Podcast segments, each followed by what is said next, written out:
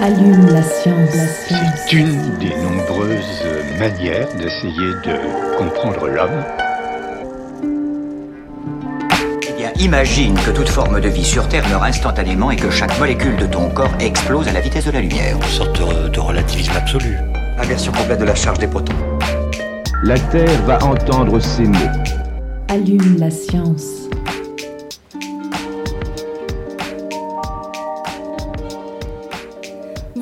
Et bienvenue à tous et toutes dans Allume la science, l'émission qui vous branche chaque semaine sur l'actualité des laboratoires de l'Université de Montpellier et de ses partenaires. Le 13 octobre dernier, Hubert Reeves, un des pères de l'astrophysique française, redevenait poussière d'étoiles. Professeur de physique nucléaire à l'Université de Montréal et conseiller de la NASA au début des années 60, il débarque en Belgique puis en France en 1965 sur invitation du CNRS qui lui offre un poste de directeur de recherche. En 1971, il publie avec deux de ses étudiants un article qui révolutionne notre connaissance des éléments produits au cours de la vie des étoiles.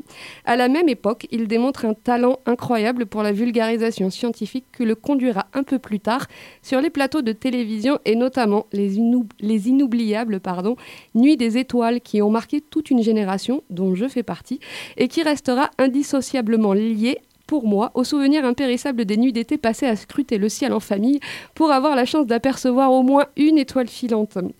Aujourd'hui encore, Patience dans l'azur et Poussière d'étoiles restent des classiques pour les amoureux du ciel, à l'origine de bien des vocations. Et peut-être est-ce le cas de notre invité. Il est chercheur au laboratoire Univers et Particules de Montpellier. Nous l'avions reçu dans ce studio en 2021 pour parler d'une toute jeune exoplanète découverte grâce à Spirou, un spectropolarimètre et chasseur de planètes développé pour le télescope Canada-France-Hawaï. Nous le retrouvons aujourd'hui pour parler de champs magnétiques stellaires et plus particulièrement du champ magnétique d'Adé Léonis, une, une naine rouge. Avec nous aujourd'hui, Julien Morin. Bonjour. Bonjour. Bienvenue dans Allume la science. Euh, son champ magnétique à elle, là, fait toujours revenir sur les ondes du 93.9. Avec moi pour mener cette interview, Aline Perriot. Bonjour. Bonjour Aline. En seconde partie d'émission, nous poursuivons notre découverte de la station méditerra- méditerranéenne Environnement du littoral. Et pour ce deuxième épisode, c'est Gérard Sposito qui nous emmène dans la halle d'aquaculture. Pas d'invité de dernière minute cette semaine puisque l'agenda des événements est un peu plus léger en raison des vacances scolaires. Allume la science, vous avez le programme, c'est parti. Chargement de l'engin terminé. Nous sommes à 0 moins 60 secondes. 59, 58, 57, 56, 55, 54. Alors Julien Morin, vous aviez envie de réagir peut-être au lancement, c'est ça? Tout à fait, oui, ça me fait très plaisir que vous mentionniez Hubert Reeves parce que je pense que c'est vraiment dans, dans ma génération beaucoup d'astrophysiciens qui, qui ont choisi ce métier ou qui ont été intéressés à l'astrophysique grâce à lui. Donc c'est voilà, c'est vraiment un, un passeur de science formidable et ça me fait plaisir que vous lui rendiez hommage parce que c'est c'est vraiment quelqu'un qui, qui a beaucoup compté pour, pour nous et qui, euh, pour beaucoup de gens qui ont envie de faire de la science, a été déterminant. Voilà. Alors, je suis contente parce que je me disais si jamais c'était pas le cas.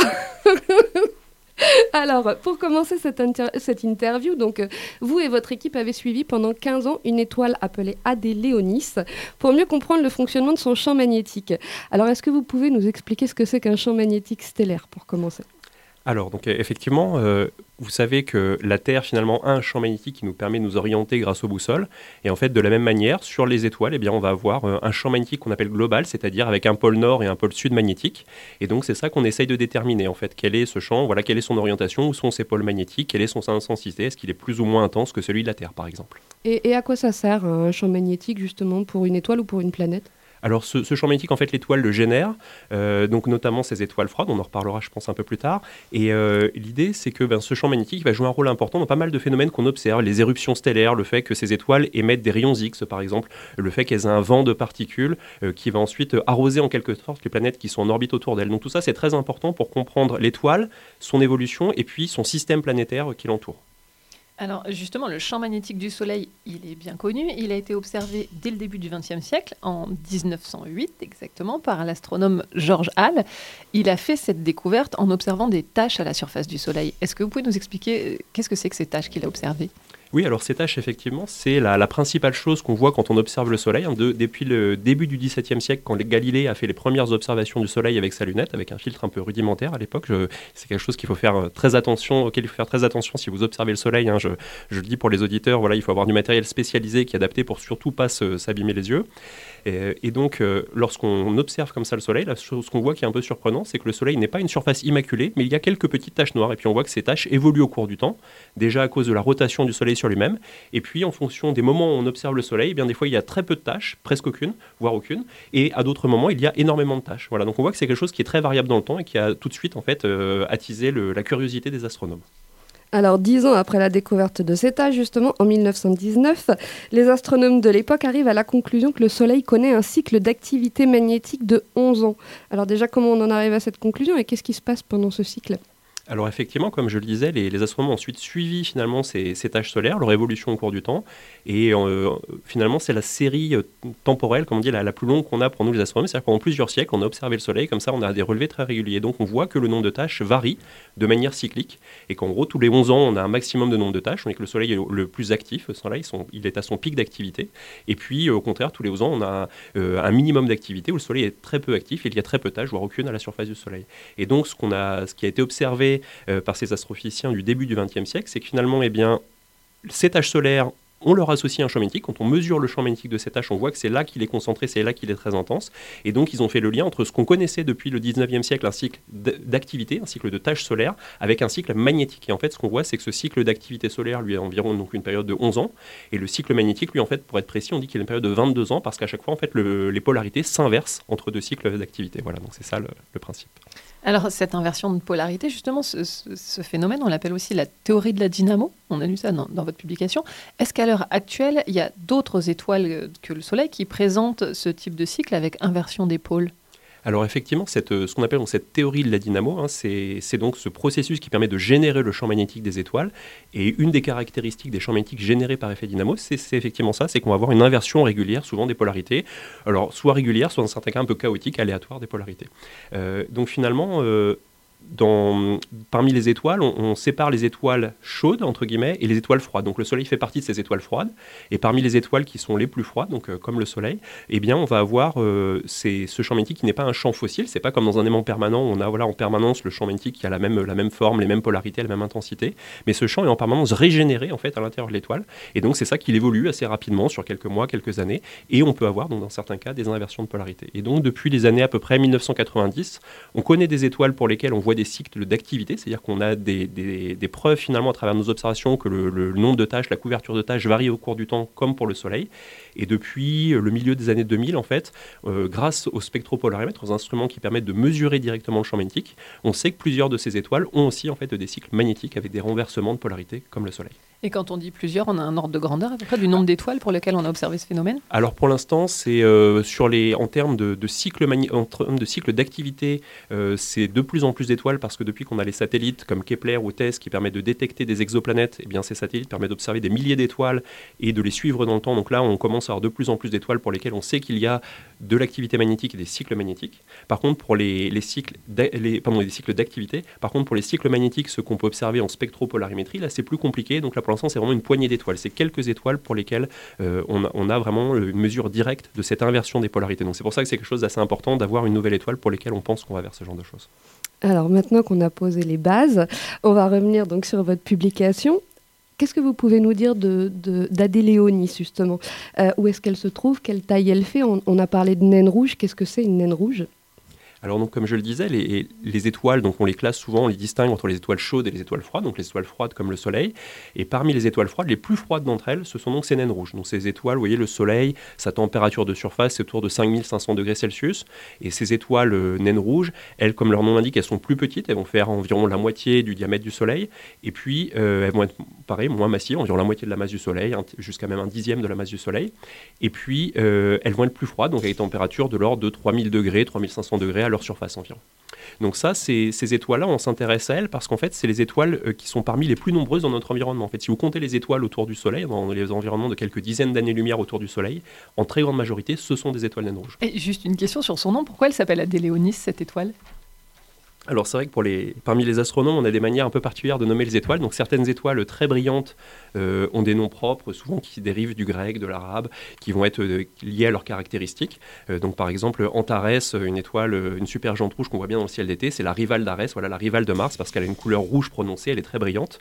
et après pour les autres étoiles, eh bien elles ont des noms un peu moins poétiques, qui sont voilà des noms de catalogue ou ce genre de choses. Et donc là Adéléonis en fait c'est parce que donc c'est une étoile de la constellation du Lion et c'est l'une des étoiles variables et voilà, on leur donne euh, des lettres finalement en commençant par AA, etc. Et donc là, on arrive à AD, euh, AD Léonis. Voilà. Alors, AD Léonis, son activité magnétique, vous l'avez dit, elle est assez intense. Vous parlez de 100 millitesla, donc 1000 fois la valeur, la valeur du Soleil. Est-ce que, en détail, vous pouvez nous expliquer comment vous avez fait pour la mesurer, cette activité magnétique? Avec quelle méthode? Alors effectivement, comme je le disais, la manière, euh, la méthode qu'on utilise pour mesurer les champs magnétiques de ces étoiles, c'est la spectropolarimétrie.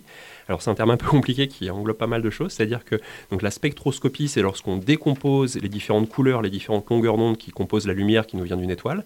Et la polarimétrie, en fait, on pourrait dire en quelque sorte, c'est quand euh, la lumière, donc finalement c'est une onde, c'est une sorte de vibration, et on essaie d'analyser finalement dans quelle direction euh, vibre la lumière. Donc c'est ça finalement l'idée.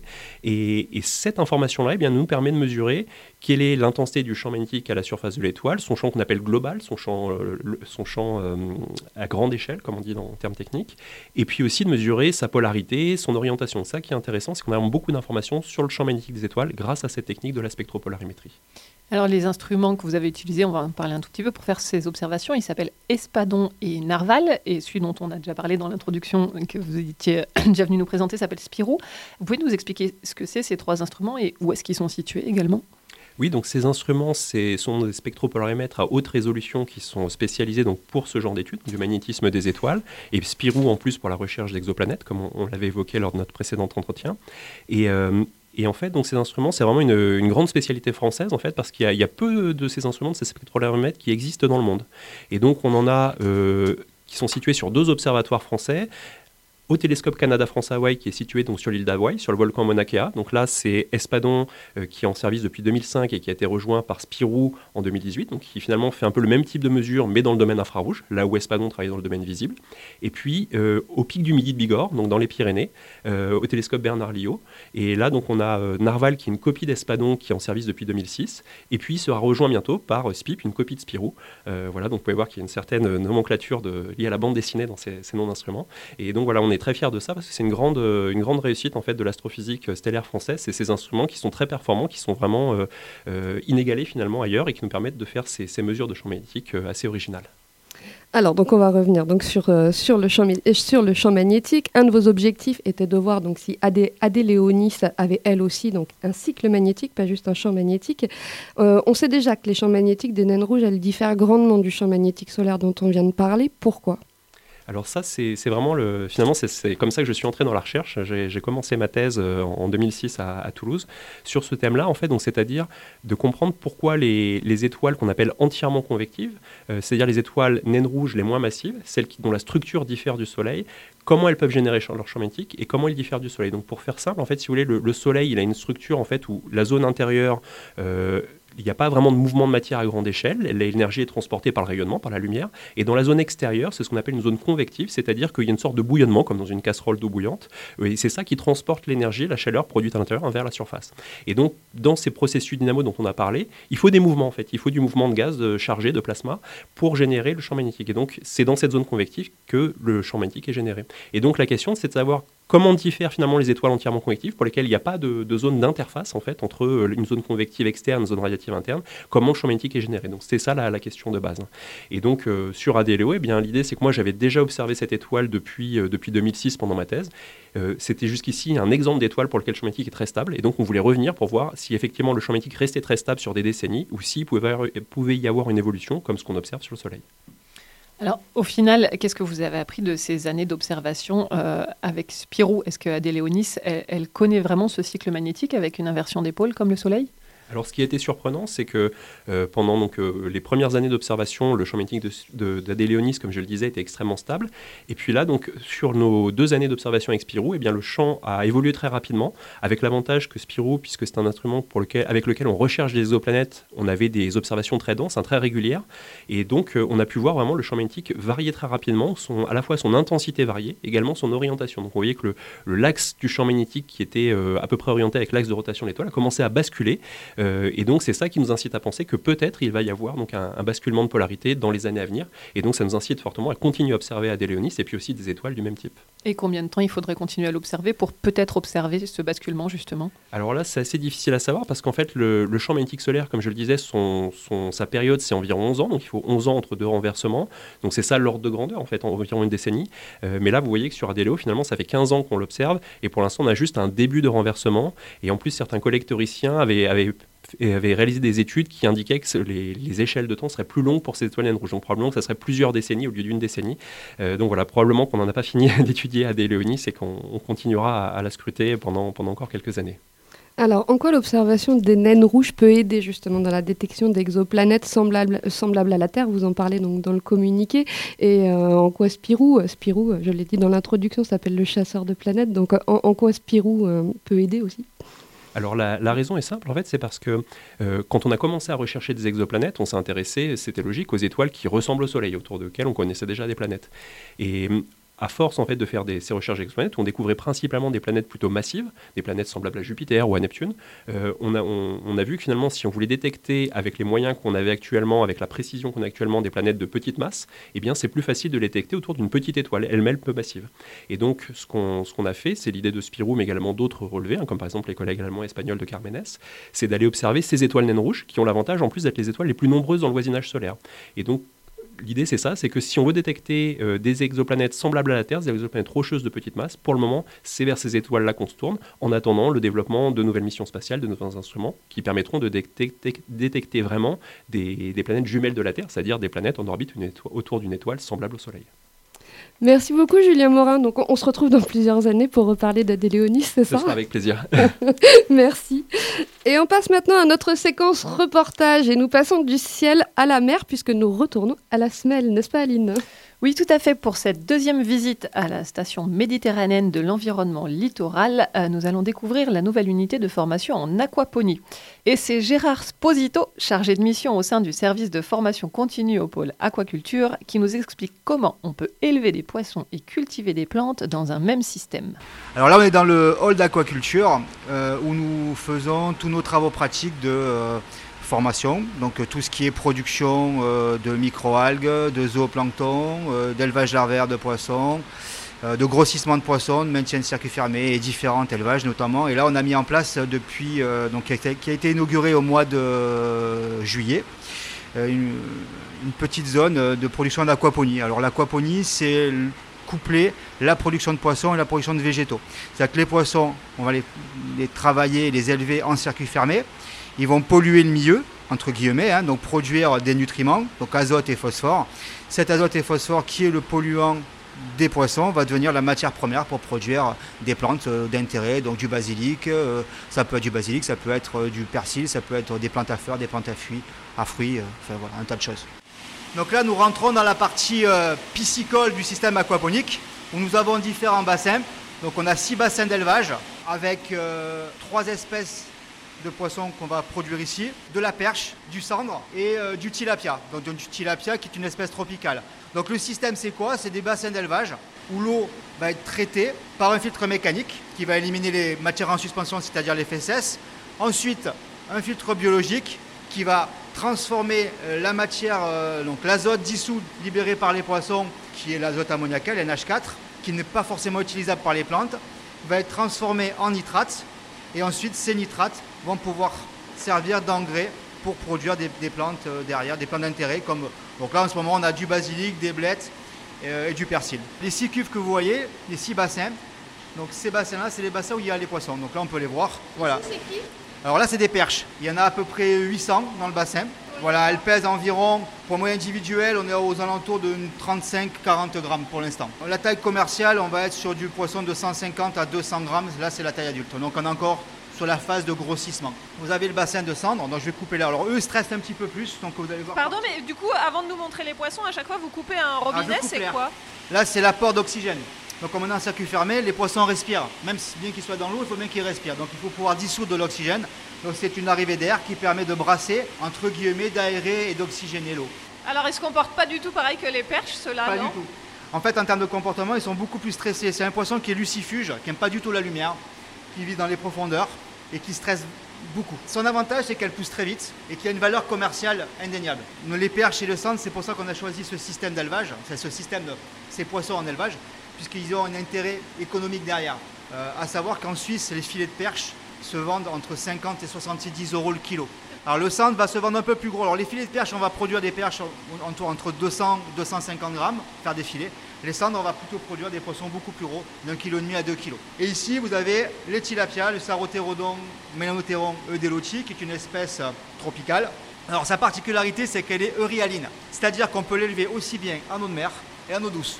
Donc elle supporte des teneurs en sel très très élevées, entre 0 et 120 grammes par litre. Donc à savoir que la salinité de la mer aux alentours entre 35 et 38 grammes par litre. Donc c'est une espèce africaine d'Afrique de l'Ouest qui vit dans les lagunes qui peuvent être très salées l'été, donc en période d'étiage, en période de, de sécheresse, puisqu'il y a évaporation, et en période de pluie, ben, justement très peu salées. Et donc ils occupent une niche écologique qui n'est pas occupée par d'autres espèces de, cyclidés comme, euh, comme cette espèce-là. Son avantage, c'est que ça pousse relativement vite. Et notre avantage, c'est qu'élevé en eau de mer, sa chair est très appréciée. Donc pour l'instant, c'est pas encore élevé. On est les seuls à faire ça, euh, on va dire en France et même dans le monde. On essaie de développer justement pour les populations africaines de produire cette espèce-là pour pouvoir utiliser des zones qui sont inutilisables pour d'autres aquacultures. Là, il y a trois autres poissons, dont un qui ressemble un peu à un jacuzzi. Qu'est-ce qu'on C'est un y peu fait ça.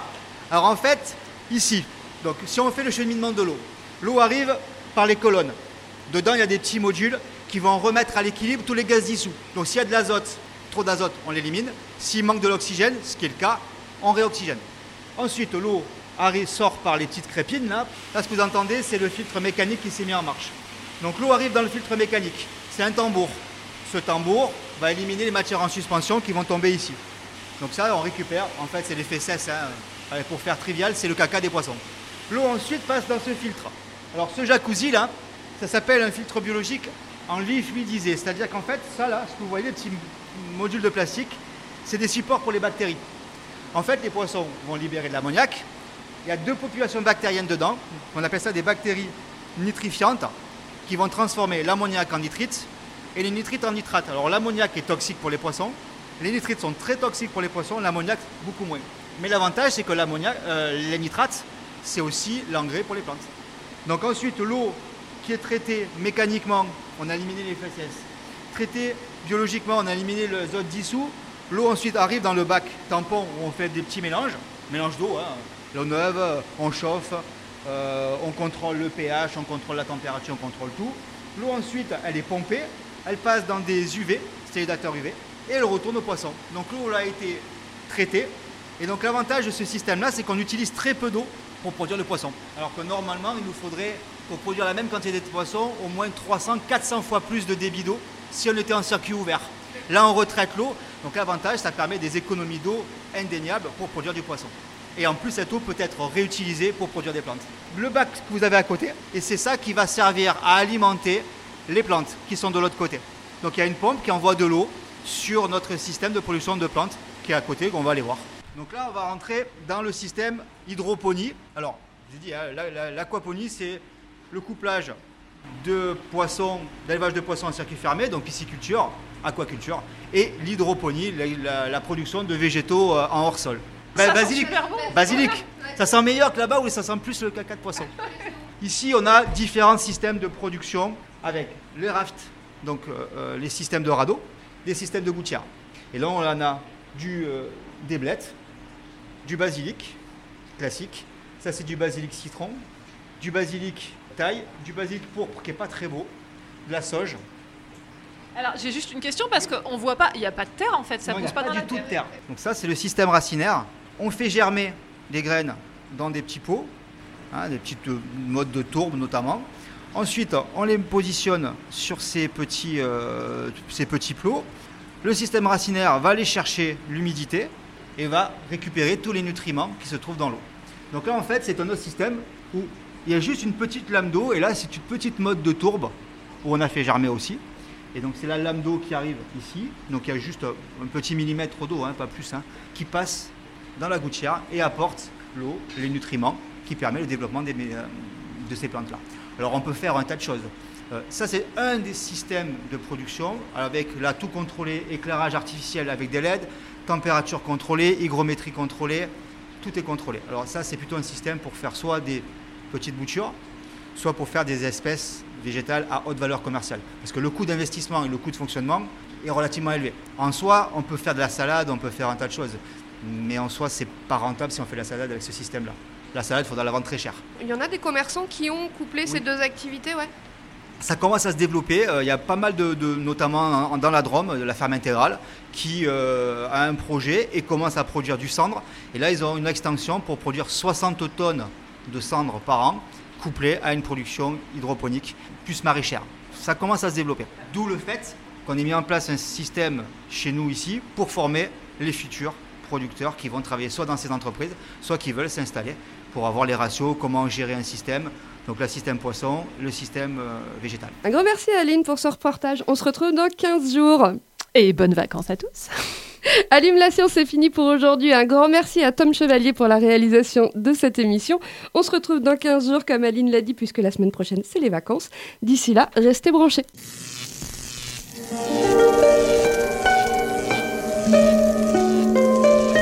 Allume la science. C'est une des nombreuses manières d'essayer de comprendre l'homme.